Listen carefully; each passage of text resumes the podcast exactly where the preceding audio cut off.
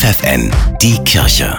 Regional. Für die Region Hannover mit Steffi Behnke. Um etwa 25 Prozent will die Bundesregierung die Zuschüsse für Freiwilligendienste kürzen. So steht es im aktuellen Haushaltsplan. Auch die Caritas in Niedersachsen befürchtet nun Einsatzstellen streichen zu müssen.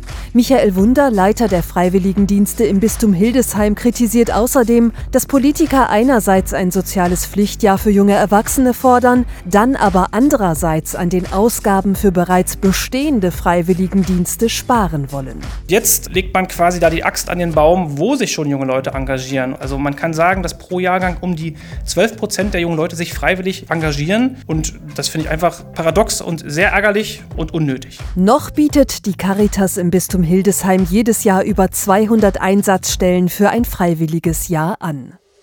Street Smart, so heißt eine neue Stadtführung in Hildesheim. Sie führt zu Obdachlosenunterkünften, zu sozialen Mittagstischen, zu Parkbänken oder öffentlichen Kühlschränken. Die Stadtführer Menschen, die von Wohnungslosigkeit bedroht sind oder bedürftig. Organisiert wird die Tour von Claude Engelbert, Sozialarbeiter der Vinzenzpforte. Das Ziel der sozialen Stadtführung ist, dass alle Menschen der Gesellschaft ein bisschen mehr von den anderen mal wissen. Es gibt so viele Vorurteile. Wenn aber jemand hier eine Stadtführung mal mitmacht, dann lernt er viel über Bedürftigkeit und wie schnell das alles gehen kann. Man wird einfach toleranter dadurch.